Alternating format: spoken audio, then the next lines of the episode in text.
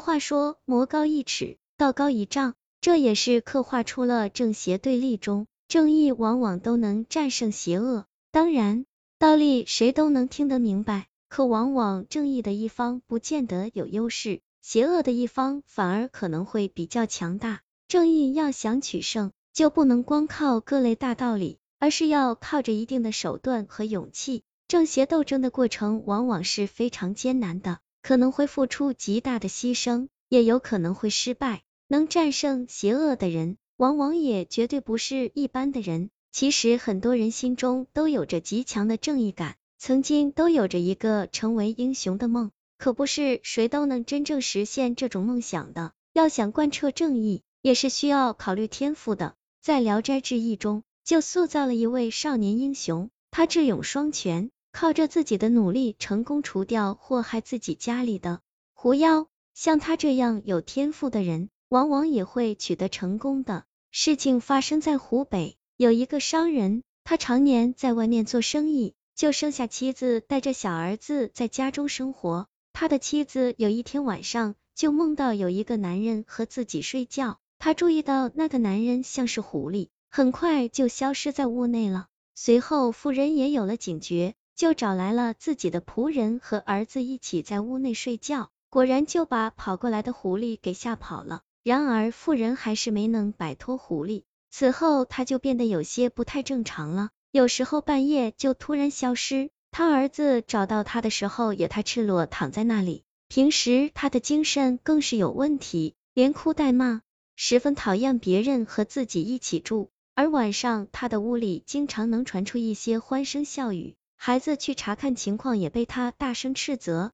打那以后，孩子成天就开始有各种荒诞的行为，比如拿砖头把窗口都给封住，还经常自己在磨刀。突然有一天，孩子在夜间听到母亲又说梦话了，于是就推开门闯进去，看了一会儿，假装要搜查屋内，只见一个夜猫一样的东西跑了出去，他抬手就是一刀，砍断了那个东西的尾巴。发现那家伙原来是狐狸，可惜这次没能把狐狸给杀掉。等商人回来，看到妻子这个样子，非常惊讶。孩子就把事情原委告诉了父亲，商人也找了医生来治疗，可妇人还是像原来那样，死活不肯配合治疗。孩子之前见那断了尾巴的狐狸血迹通向何家的院子，于是就潜入，发现半夜有两个人在那里喝酒，旁边还有一个仆从。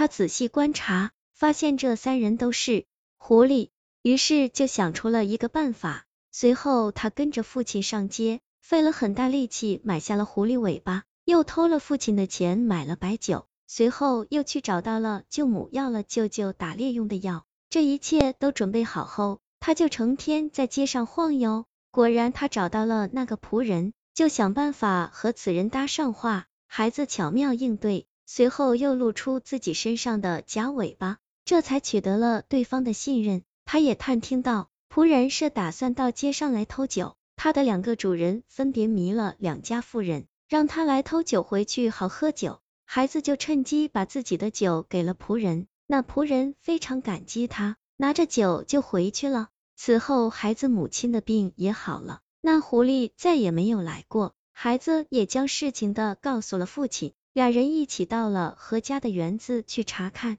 果然有两只狐狸死在了亭子里面，还有一只死在草丛里面，酒瓶子就在那里。孩子父亲得知自己儿子的行为，也是感到非常惊讶，觉得孩子会很有出息，于是就教授儿子武艺。孩子长大之后也成为了总兵。通常聊斋里面的狐狸往往都是一些美女，并非是什么恶人。可这个故事中，狐狸代表了邪恶的一方。孩子为了保护自己母亲的安全，也是与狐狸斗智斗勇。不得不说，这个小孩是个奇才，那么小的年纪就有这样敏锐的洞察力，还有着极为出色的耐心。他能慢慢观察、追踪狐狸，想出装成同类骗取对方的信任，用酒就能神不知鬼不觉杀掉他们，真可谓是有勇有谋。其实这里面有一个细节是值得注意的，这个孩子做成这件事后，他的父亲也是立即意识到儿子的能力，